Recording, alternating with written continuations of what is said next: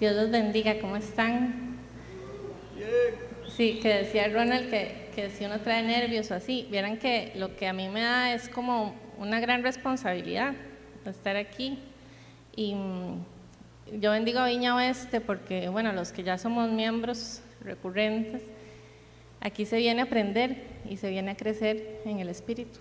Y también venimos para que todos crezcamos y todos aprendamos entre nosotros. Entonces, es muy chiva y yo me siento muy privilegiada de poder cada vez que vengo y, y puedo traer una palabra que el Señor me habla. Y esta palabra la fui construyendo tal vez con más fuerza en los últimos dos meses, em, porque me ha tocado, yo, los, los, sábados atendemos en oración de sanidad y liberación a personas que nos piden cita y sacamos el ratito y, ha sido de mucha bendición. Les cuento que, que, con la pandemia nos retamos de si seguíamos virtual o no y seguimos y no hemos parado un solo sábado. O sea, todos los sábados tenemos citas y, y eso es algo en donde hasta yo misma a veces me pido cita porque creo que todos tenemos que estar, ¿verdad?, en constante examen de nuestro espíritu. Y más en estos tiempos en donde vivimos en una sociedad o en un mundo pluralista. Eh, más bien desde la creación, yo creo que el Señor hizo los colores, las personas diversas, los pensamientos, em, de todo, ¿verdad? Y, no es que sea malo. Yo creo que los cristianos lo peor que, que podríamos hacer es negar eh, que vivimos en este mundo y ya aceptamos al Señor y, y decir, ay no, ¿verdad? yo ya soy un ser espiritual al lado y, y no me voy a juntar con la chusma, ¿verdad? Porque de ahí no, el Señor vino para que nos juntemos con todo el mundo, para que más bien rescatemos a las personas y, y, toquemos sus corazones, que el Espíritu Santo toque sus corazones a través de nosotros.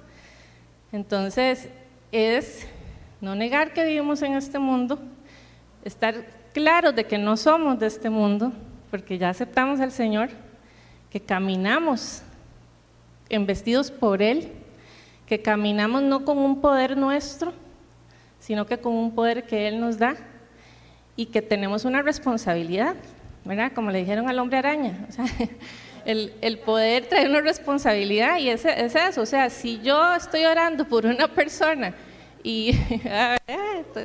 venga, el hombre araña, yo sé. Este, eh, y, y algo sucede milagroso, sobrenatural, estar claros que no somos nosotros. Yo siempre trato como de que las personas ni sepan mi nombre, porque no soy yo, ¿verdad? No es Ronald, no es, no es, ya, no, o sea, los que oramos aquí, o si a usted alguien oró por usted y el Señor hizo algo sobrenatural, es Él, ¿verdad? Es, su poder y es su gracia y es para gloria y honra de, de su nombre y que para que esa persona pueda experimentar eso. Y esto ni siquiera lo tenía en la charla, pero en realidad yo estoy esperando que el Señor sea el que hable porque ahí le decía a los compañeros temprano que, que la charla de hoy era muy, muy, cortita, pero siempre que digo eso, más bien duro tres horas. No, pero no, no voy a durar tres horas, te los prometo. va a ser, es cortita, pero, pero sí le he pedido al Señor que, que si este es el mensaje que Él tiene, que su semilla sea sembrada para que actuemos, no para que estemos aquí sentados cada sábado y, y nada más, sino que busquemos ser transformadores, porque esa es la misión que tenemos en esta tiniebla de mundo. Vivimos en un mundo en donde constantemente, no sé si a ustedes les pasa, pero a mí me pasa que la gente que está a mi alrededor, en el trabajo, en, otros proyectos, La, la constante es que no conocen al Señor. Son personas que les hace falta, que tal vez han escuchado de Dios, y aquí en Latinoamérica eso es muy común, todo el mundo ha escuchado de Dios, todo el mundo sabe quién es Dios, pero lo viven, ¿verdad? O sea, lo vivimos realmente. Eso es lo que nosotros tenemos que buscar, que las personas vivan a Dios, que realmente a veces ni siquiera tenemos que hacer un esfuerzo. El esfuerzo que nosotros tenemos que hacer es tener disciplinas espirituales para acercarnos al Señor, para tener nosotros una relación íntima con Él. Leer su palabra, orar, tenerlo 24/7, Él está ahí, Él está ahí. O sea, yo a veces parezco loca y algunos yo los he visto también hablando solos, pero no estamos solos, estamos hablando con el Señor, ¿verdad? Estamos constantemente en... Y es rico porque uno aprende, ¿verdad?, a conversar y de repente, o sea, yo nunca me siento sola. Yo sé que el Señor me acompaña, yo sé que Él está conmigo en todo momento y para todo lo que yo hago. Entonces, y es necesario, ¿verdad?, conocer también, si yo estoy en cierto trabajo, bueno, conozcamos el contexto, la cultura, los pensamientos. Tenemos que conocer la diversidad en la que vivimos, los pensamientos que están en las otras personas. Tenemos que hacerlo, como cristianos tenemos que hacerlo para orar y pedirle al Espíritu Santo que nos dé esas estrategias que necesitamos. ¿Cómo oro yo por una persona que me dice a mí eh, que el gran universo te bendiga? Sin que se sienta rechazada. Yo tengo amigas que me dicen eso, que el gran universo te bendiga. Y si están viéndome en este momento, yo las bendigo, las amo en el Señor. Y me hace gracia porque después de tanto tiempo ya, con algunas de ser amigas, eh, ya me empiezan a decir, bueno, el Señor, ¿verdad? Ya hay algo, algo está cayendo, ¿verdad? Yo sé que sí, porque no, es el creador del universo, no es el gran universo. Entonces tenemos también con mucho amor ir ubicando a, a las personas, ¿verdad? Que el Señor nos vaya dando esa estrategia para hacerlo. Y hoy vamos a hablar, vamos a estar en en un capítulo del libro de, Daniel, en el capítulo 3. Daniel está en el Antiguo Testamento, antes de Ezequiel y, no, perdón, después de Ezequiel y antes de Oseas, que son los, últimos 12, 12 libros. Daniel está ahí y es un libro profético. Daniel recibía la interpretación, es más, carguísima, porque Daniel recibía el sueño que se soñó el rey y, lo que significaba el sueño. Eso solo Dios lo puede hacer. O sea, que Dios te diga, eh, María se soñó esto, esto esto y esto, y yo quiero que usted la llame y le diga qué significa esto, esto y esto y esto. Y usted llama a María y María cae ahí, ¿verdad? Porque es el poder del Señor, nada más, solo por Dios podemos saber eso. Hay espíritu de adivinación, pero eso no tiene frutos, ¿verdad? Yo viví mucho tiempo encerrada ahí, eso no tiene ningún fruto, es el Espíritu Santo, es el poder de Dios y es el que tenemos nosotros que reconocer. Entonces, volviendo a nuestra historia, casi todos creo que conocemos esta historia de estos tres amigos que tenían unos nombres facilísimos de recordar, este, que los echaron al horno en llamas, ellos estaban dispuestos a morir por el Señor. Sadrach, Mesac y Abednego. Ya yo me los aprendí, tanto leerme, pero cuesta, ¿verdad? Entonces si quiere dígale Juanito, Pepito y Luisito. Este, va, fácil. Pero bueno, ellos fueron, fueron fieles a Dios. Ellos eran hombres fieles a Dios al punto de, de morir por Él, ¿verdad? O sea, estamos nosotros en ese punto, de morir por el Señor. Ellos vivían en un país que no amaba a Dios, pero tenían la libertad para profesar su fe. Un día, para contextualizarnos a nuestro, a nuestro momento, el presidente de ese país, aconsejado por su equipo de gobierno, se fue y decretó que el, ¿hoy qué es? 2 de octubre, que el 3 de octubre todas las personas de todo, o sea, era un rey eh, soberano en varios países, tenían que doblegarse en el momento de escuchar la música hacia, hacia una estatua que él había hecho, venerando a su Dios, así por decreto. Y él en realidad no era un hombre que uno puede decir era un déspota o era malo, pues sí tenía sus cosas, pero era una persona que había nacido sin el Señor, que había nacido creyendo en otros dioses. Y aquí es donde el pensamiento de este pluralista, la diversidad de pensamientos y que todos nos amemos, es donde a veces nos gana. Porque,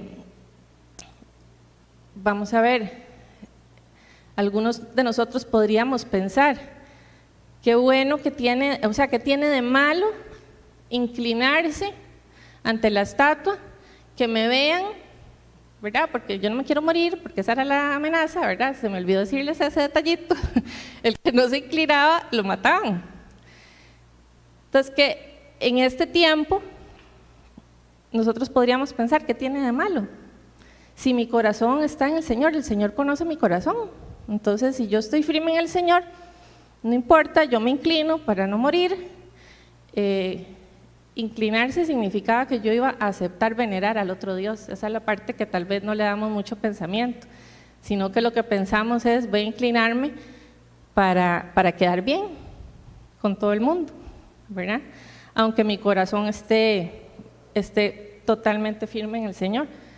Si tu corazón está firme en el Señor, yo, les, pongo aquí el reto de verdad, o sea, examinémonos para ver qué haríamos.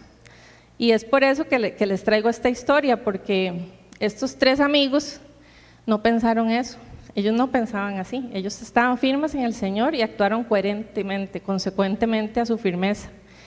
Y, lo, que, les traigo aquí son tres recordatorios de quién es nuestro Dios, para que nosotros estemos claros, por si acaso tenemos la duda, de, en cuál Dios estamos confiando tres recordatorios de quién es nuestro Dios. Y así se llama la charla. La charla se llama Nuestro Dios en quien confiamos. Vamos a, orar para, para que el Señor nos hable. Padre, yo pongo estos minutos en total control tuyo, Señor. Yo te pido que cada una de las personas que estamos aquí y las que están escuchando hoy o las que van a escuchar después, Señor, vos tenés el plan mejor que nosotros. Seamos tocadas, Señor, por el poder de tu Espíritu, afirmemos y fortalezcamos nuestra creencia, nuestra firmeza, nuestro amor por vos, Señor. En el nombre de Jesús. Amén. Vamos a leer Daniel capítulo 3, del 1 al 3.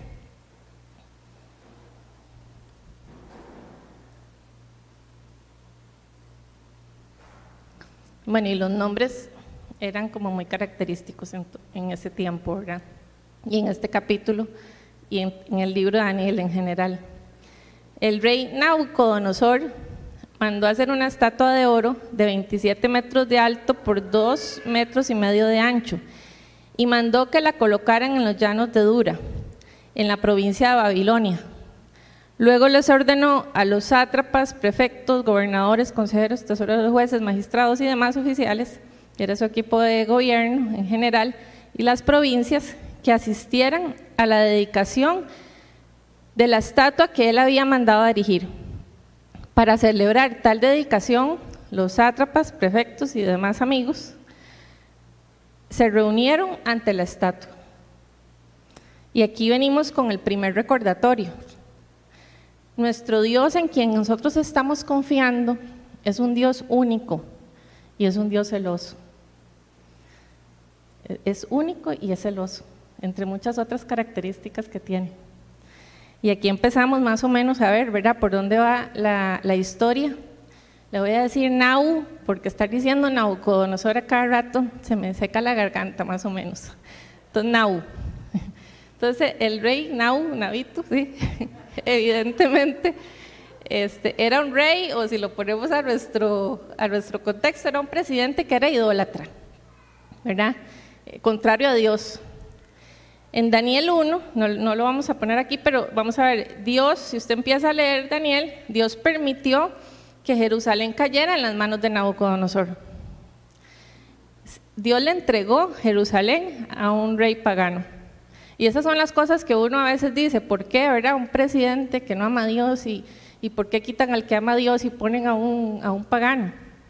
Bueno, es que Dios tiene el bosque completo, a nosotros nos toca obedecerlo y seguirlo a Él. Entonces hay que confiar. Nuestro Dios en quien confiamos, Él es único y celoso y no hace nada malo. Él, eh, nada mal, o sea, Él no falla. Entonces, este, eh, eh, Dios le entrega le entrega a Jerusalén, que es en donde pasa esta historia, y Nau, ¿verdad? Él tenía, usted le ve algunos principios ahí morales interesantes, porque él, a pesar de que él era idólatra y no creía en nuestro Dios, tenía em, hombres judíos, tenía a los tres amigos, tenía a Daniel, tenía un, tenía un equipo de judíos, él mandó a llamar a los mejores, este, de, Israel y les dijo, yo los quiero conmigo, yo quiero que trabajen conmigo, para mí. Entonces, él tenía a, estos tres señores con él, a estos tres muchachos, no tenían nada en contra, ¿verdad?, de los judíos, y él había recibido el favor de Dios de una manera expresa. O sea, él no era ignorante de Dios, ¿verdad? Él, él llega a decirles en Daniel, en el capítulo 2.47, tal vez si lo podemos poner ahí, tu Dios es el Dios de dioses y el soberano de los reyes. Eso se lo dice Nau un capítulo antes de la historia que vamos a, ver ahora. O sea, ya él había tenido el favor de Dios, ya Daniel le había interpretado un sueño bien fuerte. Ya él se había dado cuenta quién era Dios, ¿verdad? Entonces, de pronto en Daniel 3, 1, él viene y manda hacer una estatua de oro y le ordena al pueblo completo que tienen que idolatrar la estatua y que además se tienen que reunir a celebrar después de haber dicho semejante frase y de haber reconocido quién era Dios. ¿Verdad? Entonces, es decir, yo conozco a Dios, ha orado a mi favor, pero sigo teniendo la mentalidad del mundo. ¿Verdad? Seguimos en esa, o sea, ya cuántas personas conocemos así. Y a veces son las más difíciles, las que tienen todavía esa mentalidad del mundo, que reconocen a Dios, saben el poder que Dios tiene, pero, pero no, todavía, todavía el mundo, el mundo nos gana, ¿verdad? Entonces no han experimentado una transformación, pensaría yo, real en sus vidas, o no se han dejado experimentar, porque también depende de nosotros. Dios no es magia, y el Espíritu Santo actúa, nos transforma, nos da una vida nueva, pero digamos que a mí me transformó y yo no quedé hecha una Barbie, ¿verdad? O sea, no se trata esa transformación, es una transformación de nuestra mente y nuestro espíritu. Y es que muchos a veces pensamos que, que el Señor nos transforma, nos hace nuevas criaturas y de no, si, seguimos teniendo el mismo, el mismo cuerpo. Nos seguimos viendo igual, depende también de nosotros, porque nosotros somos carne, acuérdense. Y la carne está sujeta también, o sea, estamos viviendo en un mundo de pecado donde somos vulnerables al pecado. Entonces nosotros tenemos que también buscar esas disciplinas espirituales. No le podemos echar la culpa a Dios de, las cosas malas que, que nos pasan, porque generalmente el que tiene la culpa es el diablo, ¿verdad? O sea, eh, sí, nosotros, y nosotros a veces contribuimos mucho, ¿verdad? Eh, y, nos encanta echarle la culpa a Dios o al diablo, ¿verdad? Ay, cochino diablo. y su decisión ¿verdad? ¿Dónde queda el libre albedrío que nosotros tenemos? Entonces, no hagamos las cosas en nuestras propias fuerzas, busquemos que el Señor se glorifique a través de nuestra debilidad. Y eso lo, tenemos que ir haciendo apoyados por la comunidad. Busquemos gente de Dios que nos rodee, que conectémonos. Yo cuando oro por las personas por las que oro, si han estado alejadas del Señor, yo les digo, bueno, empiece a eliminar la música del mundo. Empiece a escuchar la música de Dios, empiece a alimentar su mente con la palabra de Dios y a escuchar la música que no es plancha, que no es cortavenas, porque entonces di, en un mes otra vez va a estar aquí. Porque la música tiene poder, ¿verdad? O sea, si nosotros nos exponemos eh, eh, difícilmente. Entonces, vamos a leer Éxodo 20 del 2 al 5 para recordar eso que el Señor nos, nos dijo, Él es único y es celoso, ¿verdad? Y ante, dice eh, en Éxodo, yo soy el Señor tu Dios, yo te saqué de Egipto, del país donde eras esclavo. No tengas otros dioses además de mí.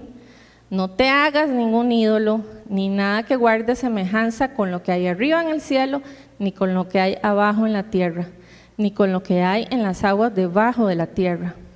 No te inclines delante de ellos, ni los adores. Yo, el Señor tu Dios, soy un Dios celoso. Ahí está clarísimo. En Isaías 42, 8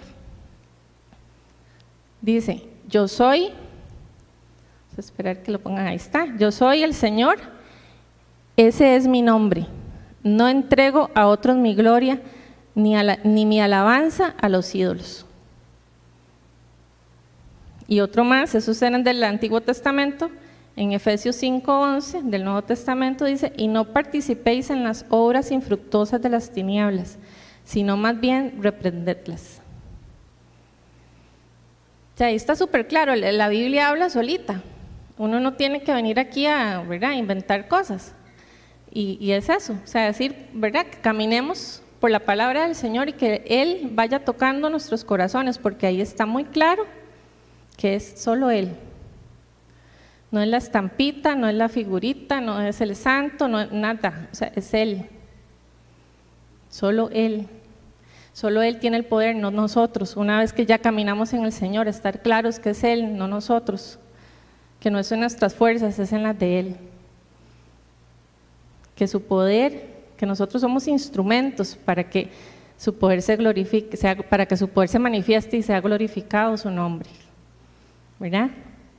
Entonces, comprometámonos a que todo lo que hagamos, todo lo que pensemos, todo lo que digamos, esté enfocado a Él.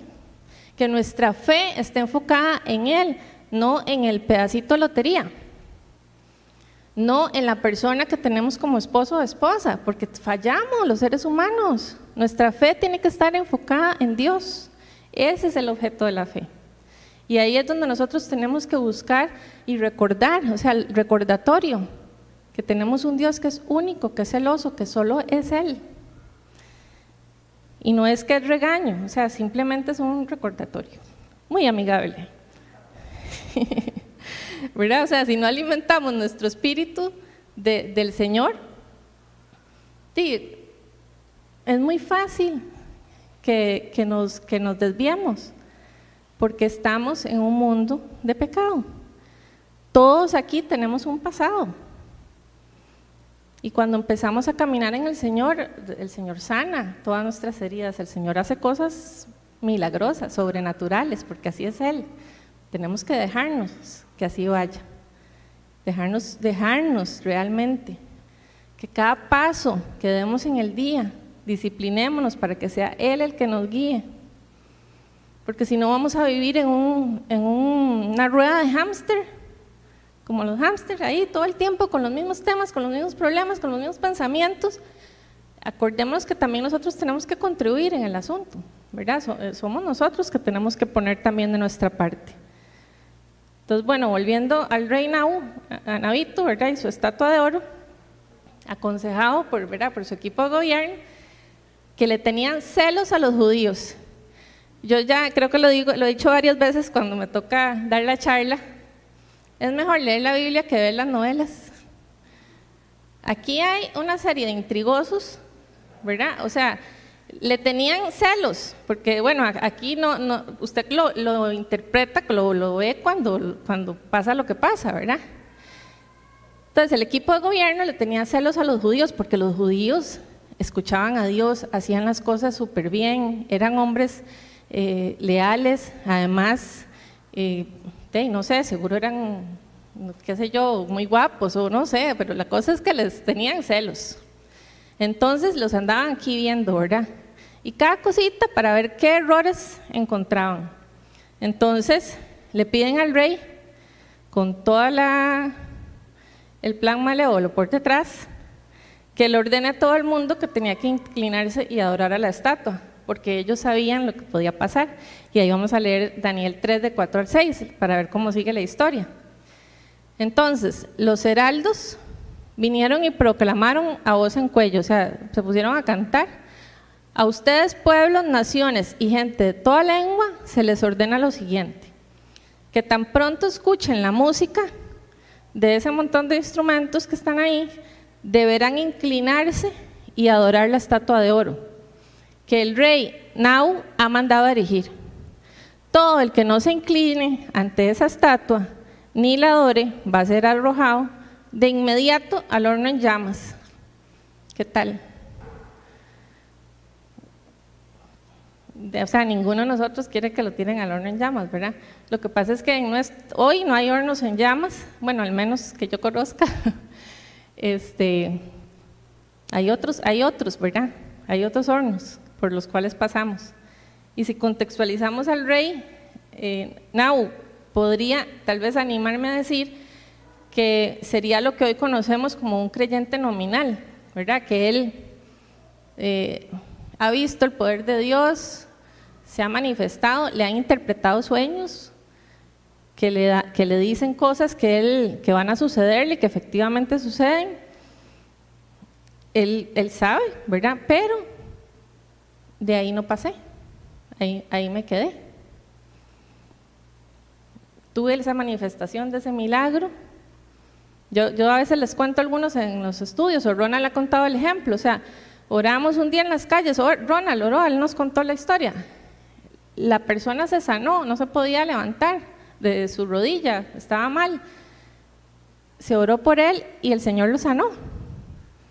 Y seguidamente, y obviamente lo que le decimos, bueno, ¿quiere usted aceptar al Señor? El que le hizo el milagro no fuimos nosotros, fue Dios. Y el Señor dijo que no, que otro día con más tiempito.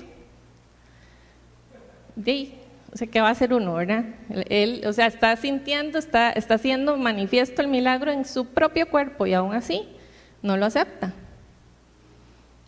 ¿Qué, ¿Qué, hacemos? ¿Verdad? Seguir orando por las personas. No podemos tampoco echarnos para atrás. ¿Verdad? Eh, eso lo vamos aprendiendo conforme vamos orando por la gente, no lo podemos tomar personal.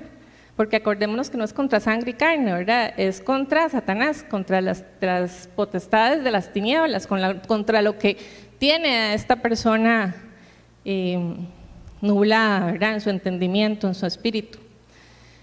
Entonces, seguimos, ¿verdad? Tratando de llevarnos bien, o sea, nos amoldamos a este mundo, ese es el problema, ¿verdad? contextualizando a, a Nabucodonosor a nuestros tiempos.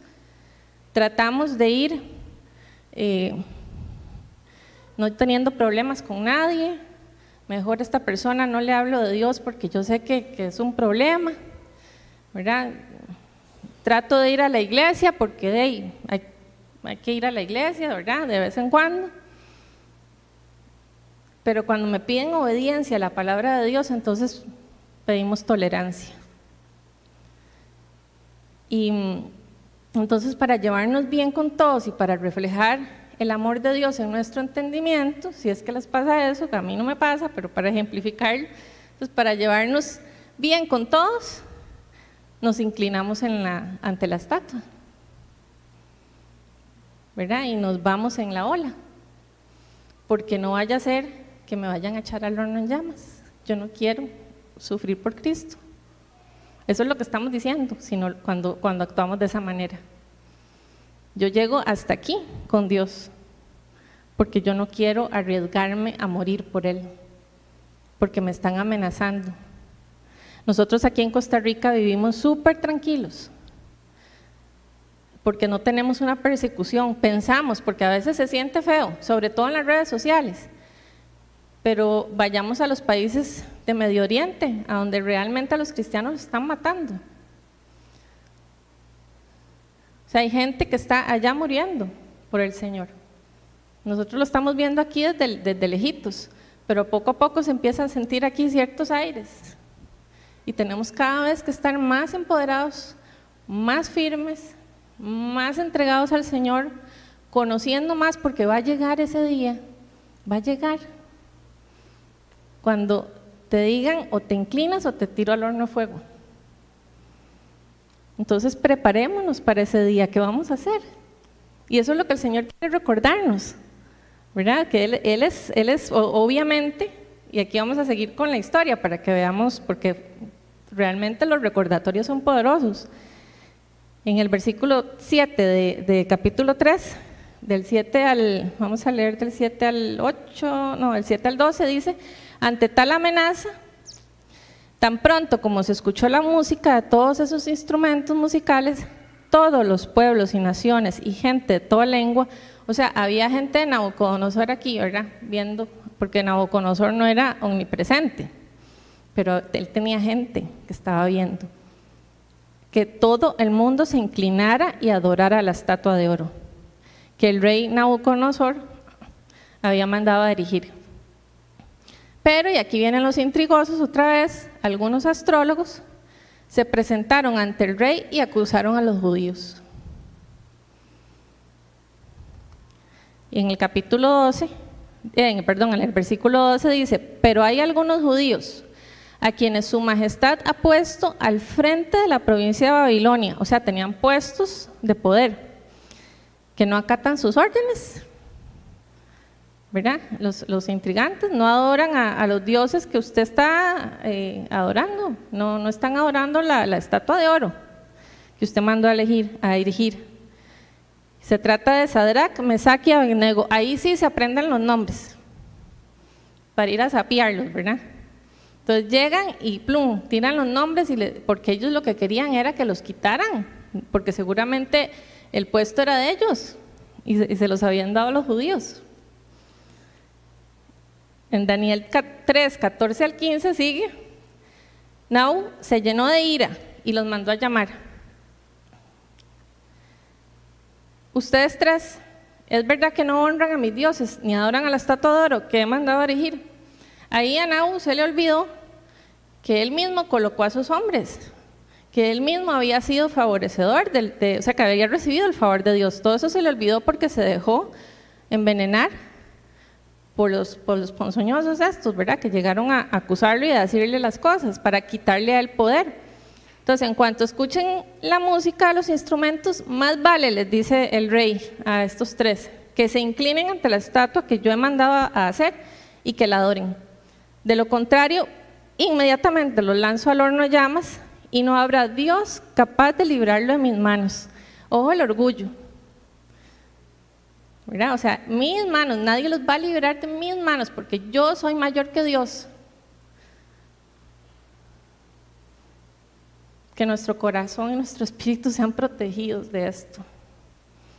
Que tengamos nuestros sentidos espirituales abiertos a escuchar la voz de Dios antes de caer en semejante error, para decirlo bonito. Nabucodonosor tenía que tener memoria histórica de quién era Dios, no solamente por lo que él había recibido en la interpretación y que él mismo había reconocido. O sea, había una memoria histórica de todo lo que ya el Dios de los judíos había hecho por el pueblo de Israel. Y yo creo que este rey tenía que conocerlo, él tenía que saber eso. Él no podía ser eh, ignorante de Dios. Y esas amenazas que nosotros enfrentamos hoy, o sea, ¿cuántas eh, amenazas estamos constantemente recibiendo? A veces son sutiles, a veces son muy directas.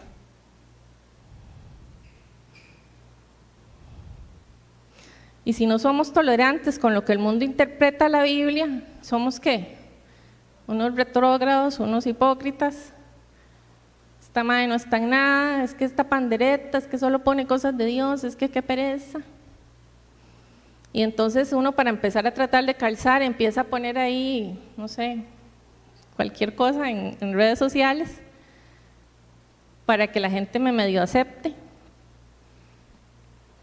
Por eso les, les, decía al principio, o sea, oremos para que el Espíritu Santo nos dé las estrategias correctas para no caer, para no inclinarnos, para no ser amigos del mundo, sino más bien tratar de entender cuáles son los vacíos que tienen estas personas para poder traerlos al Señor sin darles bibliazos, o sea, no se necesita estar eh, regañando a la gente ni diciendo cosas en contra, porque entonces también nos metemos en el juego. Tiene que ser con la inteligencia de Dios, con la sabiduría de Dios, con lo que Él permita que nosotros vayamos actuando. En el versículo 16 dice, y me encanta la respuesta, Sadrach, Mesach y Abednego, 3.16 al 18. Le respondieron a Nabucodonosor, no hace falta que nos defendamos ante su majestad. Si se nos arroja el horno en llamas, el Dios al que servimos puede librarnos. Él puede librarnos. Y de las manos de su majestad también. Pero aún si nuestro Dios no lo hace así, y esto lo vamos a ver ahora, sepa usted que no honraremos a sus dioses ni adoraremos a su estatua. Dios es todopoderoso y es, sobrenatural. Ese sería el segundo recordatorio. Aún que usted nos tire al horno en llamas, nuestro Dios nos puede sacar O sea, hay que ser valiente y hay que tener fe y confianza en Dios. Nuestro Dios en quien confiamos es todopoderoso, es sobrenatural. Tenemos nosotros ese coraje y ese valor para poder llegar y decir, écheme, écheme. Sí, écheme, ¿verdad? Tíreme, tíreme, no me importa. Y entonces con esta actitud, ¿verdad? Porque seguro estos estaban así, el rey se enoja más y los agarra y ya vamos a ver ahorita en un ratitico qué es lo que va a pasar, ¿verdad?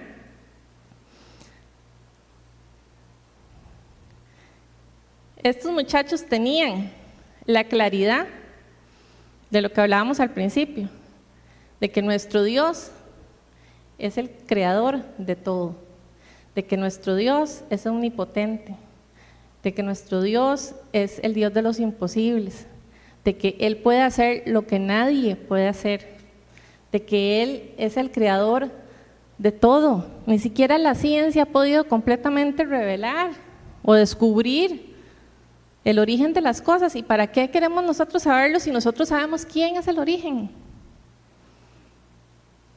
Agarrémonos de nuestro Creador de lo que Él quiere decirnos y eso nos va a ir empoderando y nos va a ir envalentonando igual que, que Sadrach, Mesach y Abednego porque eso, o sea, yo le, oro, yo le oro al Señor para que me dé esa valentía porque estando ahí amenazado a muerte écheme écheme, no importa o sea, mi Dios es el gran yo soy Él me puede salvar y aún si no lo hace así, Él sigue siendo Dios. Y eso es también algo que tenemos muy poderoso, ¿verdad? O sea, Dios en Hebreos 13, del 5 al 6, nada más como para reforzar lo, lo, maravilloso que es Él en su sobrenaturalidad, nos dice, nunca te dejaré, jamás te abandonaré. Así que podemos decir con confianza, el Señor es quien me ayuda, no voy a temer no voy a temer. Me están por echar al lago, al, al horno de fuego, no voy a temer. ¿Qué me puede hacer un simple mortal? Esto me encantó de este versículo. O sea, yo soy la simple mortal, ¿verdad? Valga decirlo. Todos somos simples mortales. O sea, ¿por qué tenemos nosotros miedo de los simples mortales? Porque nos dejamos envolver por el poder del mundo que no viene de Dios el poder de Dios es diferente. Y ese es el que nosotros tenemos que empoderarnos. Con ese poder es que tenemos que empoderarnos. Y en el nombre de Jesús, que en ese horno de fuego donde usted está, yo no sé cuál es ese horno de fuego, porque hay muchos, una separación, un divorcio, para algunos un despido, una muerte de un ser querido. Qué, doloroso, ¿verdad? Que se nos muera alguien y, y estamos en tiempos en donde conocemos, ¿verdad? O hemos tenido la desdicha de que se nos va alguien amado. ¿Cómo pasamos por ese horno de fuego? Porque eso es estar en el horno de fuego. Yo no te abandonaré, dice el Señor, yo no te dejaré. Dios es quien me ayuda. No voy a temer. No voy a temer. O sea, yo no puedo resucitar a la persona que se me murió. pero Dios me ha dicho que está conmigo. Él, el que, él es el que me está guardando. Él es el que me va a pasar por este horno.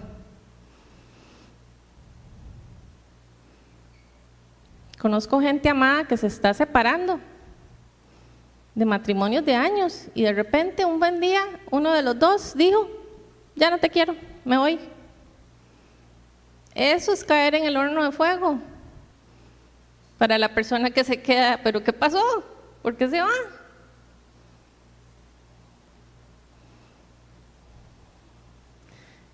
Dios es soberano, Dios es todopoderoso, Dios es sobrenatural, confiemos en Él en medio de las circunstancias en las que estemos. Yo no sé cuál es la respuesta de Dios para la situación que usted está pasando hoy, pero Dios sí sabe. Él sí sabe, Él tiene nuestro plan ya hecho, confiemos en Él. Confiemos en Él. Él es soberano. Es el tercer recordatorio, Él es soberano. La respuesta de estos tres muchachos, ¿verdad? Pero aún si nuestro Dios no lo hace así, sepa usted que no vamos a honrar a esos dioses ni vamos a adorar esa estatua. No me voy a inclinar, no me voy a meter en el mundo, porque no lo voy a hacer, porque mi corazón y mi firmeza están, están puestas en Dios, en mi creador, en el creador de todo el universo, de toda la creación, en el que ha hecho posible que en medio de la peor tiniebla que he pasado, Él ha estado ahí y me ha sacado. Y muchas de las tinieblas en, las que estamos pasando, perdón que les diga esto y, de ahí, yo sé que aquí uno viene a veces como querer escuchar cositas bonitas, pero es que la verdad es que muchas de las cosas en las que nosotros estamos en el horno de fuego, no es por querer morir por Cristo como estos amigos, es por nuestras decisiones, por darle la espalda a Dios. Y eso me pasó también, eso me ha pasado. Orando por las personas me dicen, es que yo no sé por qué Dios permitió eh, esta desgracia en mi vida, que no sé, que mi marido me fuera infiel. Ahí hay que parar la oración para dejar claro que Dios no llega y le pone una fulanita o un fulanito al frente. Le dimos la espalda a Dios y empezamos a permitir cosas. Empezamos a permitir coqueteos, empezamos a permitir comiditas ahí en el trabajo, empezamos a, abrir la puerta y después le echamos las culpas a Dios de lo que nos está pasando. No es la culpa de Dios las decisiones que yo tomo fuera de Dios. Si yo estoy metida en Dios, yo sé. Y muchas veces lo sabemos, ¿verdad? Que estamos haciendo algo malo. Que me voy a robar un dinero. Yo sé que esto está malo pero tipo Robin Hood es por una buena causa y me llevo la plata. Y después vienen las consecuencias de ese pecado. Si no es suyo, no lo coja. Y aplica para todo. ¿Verdad? Entonces, ante esta respuesta, Nabucodonosor obviamente se enfermó, enfermó de la furia, ¿verdad? En capítulo 19 dice, se puso muy furioso y cambió su actitud. Mandó entonces a que se calentara el horno siete veces más de lo normal y que algunos de los soldados más fuertes de su ejército ataran a los tres jóvenes y los arrojaran al horno en llamas. Fue así como los arrojaron al horno con sus mantos, con sus sandalias, turbantes, y estos detalles son importantes, por eso están ahí, y todo, es decir, tal y como estaban vestidos. Tan inmediata fue la orden del rey y tan caliente se puso el horno que las llamas alcanzaron y mataron a los soldados que arrojaron a los tres amigos atados. Los ataron de manos y pies, o sea, los tiraron ahí bien, bien amarrados. Esas amarras seguramente los, los lastimaron, porque dice que los más fuertes él mandó a los más fuertes a que los lastimaran todavía más antes de morir, antes de tirarlos ahí. Vamos a ser nosotros sujetos también de que nos lastimen, pero tenemos un Dios mayor. Y es que, ojo lo que pasa aquí, dice, los cuales atados de pies y manos cayeron dentro del horno en llamas. Ya ahí no había nada que hacer. Ya estaba hecho. O sea, ya ahí no hay nada que hacer. Usted está en el horno. Ya se fue su marido, ya usted, no sé, están en la cárcel o está, eh, ya murió la persona amada, una persona amada. O sea, ya usted está ahí metido. ¿Qué va a hacer? ¿Verdad? ¿Qué vamos a hacer si estamos ahí metidos en el horno en llamas? Siete veces más lo mandó a calentar, mató a los soldados. Y en ese momento Nabucodonosor se puso de pie. O sea, él estaba, vamos a terminar de leerlo, se puso de pie y sorprendido les preguntó a sus consejeros, ahí a los intrigantes, ¿verdad? Que obviamente todos estaban ahí porque todos lo quieren ver a uno morir, ¿verdad? Cuando, cuando pasan estas cosas. ¿Acaso no eran tres los hombres que atamos y arrojamos al fuego? Así es, le respondieron. Pues miren, Allí en el fuego yo veo a cuatro hombres sin ataduras y sin daño alguno. Y el cuarto tiene apariencia de un dios. O sea, seguramente era muchísimo más grande o más fuerte que él distinguió que no tenía una apariencia humana. Tenía una apariencia distinta, era una apariencia de un dios. Él, él lo reconoció, él sabía. Y él tenía que estar en una posición de poder. Y me refiero a físicamente porque él podía ver el horno. Yo digo, ¿en qué, o sea, en dónde estará sentado Nabucodonosor y todo el montón de, de señores, para ya no seguirlos tratando mal, este, que él podía ver el horno y podía ver, eh, o sea, él se quería gozar viendo a la gente, a los que tiraba ahí, eh, asándose y friándose y gritando y o sea, él tenía que estar ahí viendo, ¿verdad? para tirarse el show, o sea, tenía que tener esa posición de poder y confortable para poder estar eh, sin que el horno lo matara, porque dicen que el horno, las llamas, con solo que se acercaban, con solo que se acercaron, mató a los soldados. Entonces tenía que tener una posición protegida, ¿verdad? No se estaba exponiendo al peligro, pero con suficiente visibilidad para poder ver lo que estaba sucediendo en el horno. Muchas veces quienes nos hacen daño están en esa posición de poder. Están ahí viendo cómo uno cae en el horno, o cómo uno está pasando ese momento terrible. Pero ese poder no viene de Dios. O sea, no, no, bueno, yo no creo que, que ese poder venga de Dios. Esa posición de poder de las personas que nos hacen, Dios pone a los gobernantes, pero aquí me refiero en general a las personas que nos están haciendo el daño. El corazón lo tienen nublado, el corazón no lo tienen para Dios. Es un corazón contrario a Dios. A pesar de que, de que Nau, eh, ¿verdad? Este rey, Dios le entregó esa ciudad. Y después si usted termina de leer Daniel, usted se da cuenta por qué. Había un propósito clarísimo. Pero aquí vamos a quedarnos en, en esta historia. Y en el nombre de Jesús, que ese Dios sobre todopoderoso y sobrenatural que nosotros tenemos, en el que estamos confiando, que abra nuestra visión y nuestro entendimiento,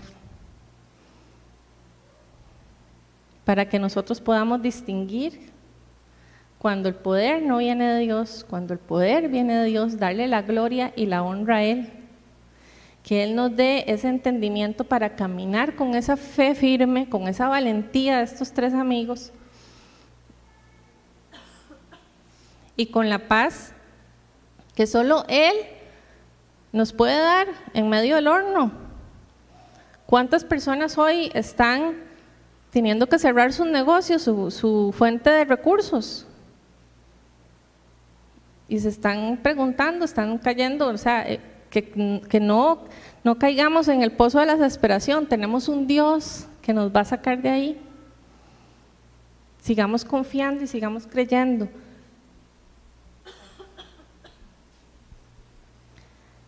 Y ya para terminar, vamos a leer los últimos dos versículos. Perdón, del 26 al 28.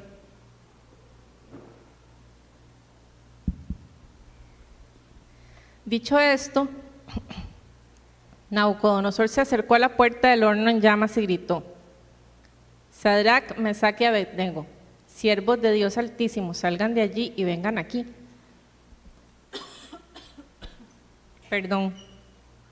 Cuando los tres jóvenes salieron del horno, el equipo de gobierno se arremolinó en torno a ellos y vieron que el fuego no les había causado ningún daño. Toda la ropa que llevaban, los turbantes, las túnicas, o sea, igual a como los tiraron, así salieron. Y salieron frescos como lechugas, sin una sola herida y ni siquiera olían a humo. Entonces, aquí Nabucodonosor exclama, alabado sea el Dios de estos jóvenes que envió a su ángel y los salvó. Y entonces aquí, claro, se va al otro extremo. que uno dice, gloria a Dios, ya él reconoció, y se va al otro extremo también eh, desafiando, ¿verdad? La, dice, ellos confiaron en él y desafiando la orden real, o sea, desafiándolo a él, optaron por la muerte antes que deshonrar o adorar a otro Dios que no fuera suyo. Por tanto, yo decreto que se descuartice. ¿Qué tal? A cualquiera que hable en contra del Dios de Sadrach, Mesach y Abednego, y que su casa sea reducida a ceniza sin importar la nación a la que pertenezcan. No hay otro Dios que pueda salvar de esta manera. O sea, y eso es real, o sea, no hay otro Dios que, pueda salvar de esa manera, no hay otro Dios en que nosotros podamos confiar, que pueda sacarnos de, gracias, de, de donde, o sea, donde nos hemos metido. No importa si la causa fue una decisión suya o usted está ahí metido por causa de Dios, eso no importa, Dios siempre va a estar ahí para usted. Dios siempre abre sus brazos con amor lo importante es que lo podamos reconocer, que podamos correr a Él. Él es amor, Él es quien nos salva, Él es quien nos levanta. Es en sus fuerzas, no es en las de nosotros. Y después de esto, vean lo que pasó. El rey promovió a Sadrach, Mesach y Abednego a un alto puesto. Dios está en control de todo. No importa el horno. Y ahí lo más chiva es que vamos a ver, que llama, a mí me llamó mucho la atención, ¿verdad? Solo se quemaron las ataduras. O sea, Dios tiene el poder para quitarte esas ataduras sin lastimarte, para liberarte de la peor cautividad sin, sin herirte, sanándote más bien. O sea, Dios es el único Dios que sana, que sana realmente, que nos libera que nos hace caminar en una libertad maravillosa. Cuando lo, aprendemos a querer de una manera así como estos tres maes. O sea, que Dios nos dé esa valentía y esa fuerza y esa convicción para, para levantarnos ante cualquier persona y decirles, écheme, no importa. Mi Dios es mejor y es mayor que cualquier cosa. Y aún si no me saca del horno, Él sigue siendo Dios. Esa es la convicción que tenemos que tener en nuestro corazón, aún si Él no me saca del horno, aún si mi marido no regresa, aún si, permanezco, si las personas que están privadas de libertad, aún si están ahí en ese lugar, Dios puede liberarte, puede sanar tus heridas puede sacarte del peor lugar, restaurarte, renovarte. Pero tenemos que aprender también a caminar en obediencia.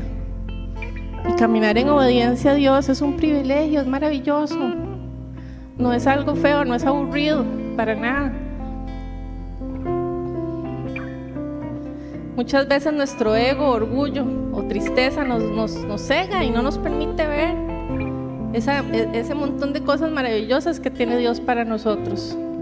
Aprendamos a disfrutar de los procesos de Dios. Una vez yo le dije esto a una amiga que me llamó para decirme que tenía, que tenía cáncer.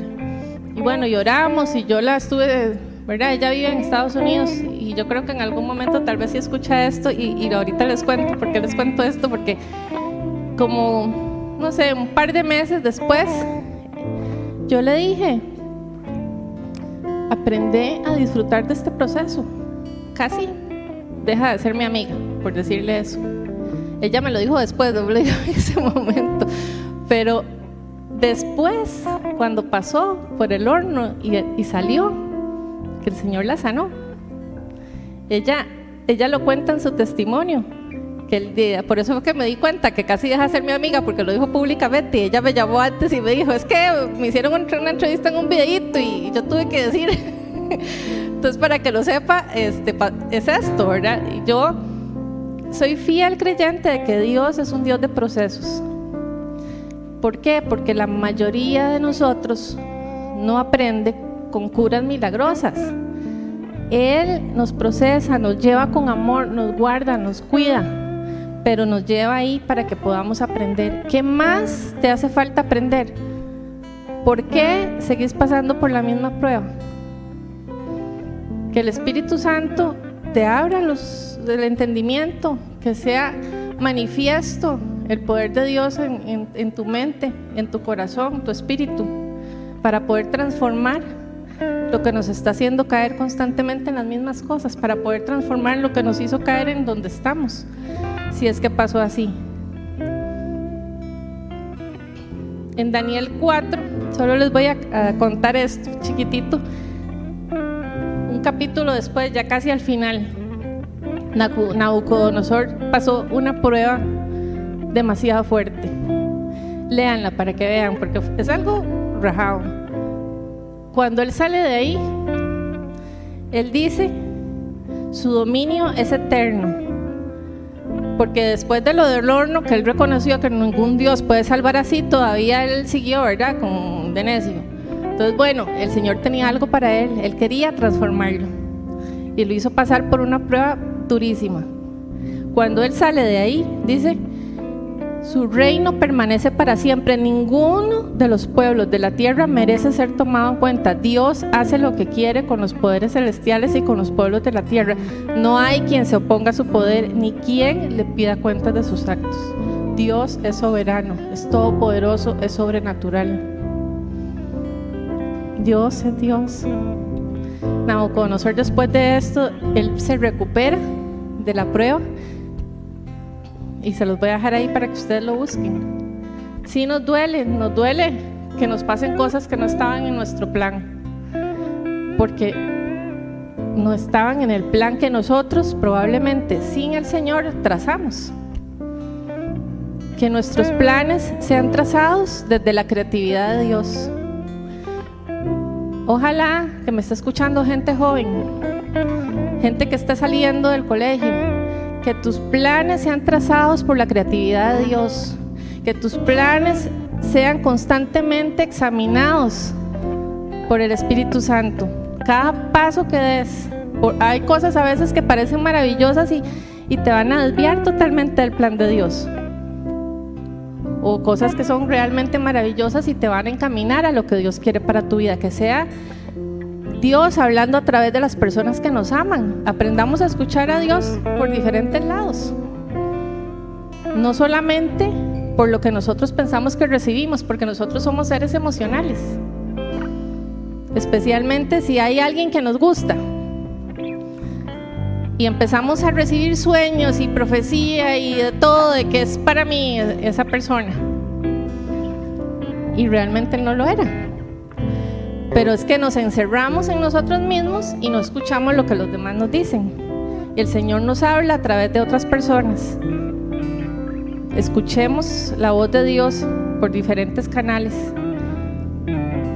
Dios ha enviado sus ángeles a cuidarte. Él está con vos 24/7 y sus ángeles están, así como sacaron a Sadrach, Mesach y Abednego. Bueno, la Biblia realidad yo creo que no, no, no lo identifiqué ahí, pero lo que dice eh, Nabucodonosor no es un hombre, ¿verdad? Es Dios. Dios vino a sacarlos o envió a su ángel a sacarlos. Los protegió de tal manera que lo único que fue quitado fueron las ataduras. Sin un solo rasguño y sin ni siquiera olían a humo. Si usted está aquí hoy, yo creo que lo que pasó al principio fue como un, preámbulo, ¿verdad? De lo que el Señor quiere hacer, porque todos necesitamos que ese toque del Señor y que Él transforme completamente nuestro espíritu. Si usted está en el canal de YouTube y quiere oración, ahí hay un equipo de gente que podemos orar por usted. Si los que estamos aquí queremos oración, nada más levantemos la mano y vamos a estar orando por eso que el Señor te está diciendo o por esa necesidad de transformación o tal vez el Señor te está revelando algo que, que está llegando a tu mente en este momento. Eso es Dios. Entonces oremos por eso. Él es el que abre camino, cambia nuestro destino. Vamos a salir del horno sin rasguño. Y además vamos a ser promovidos.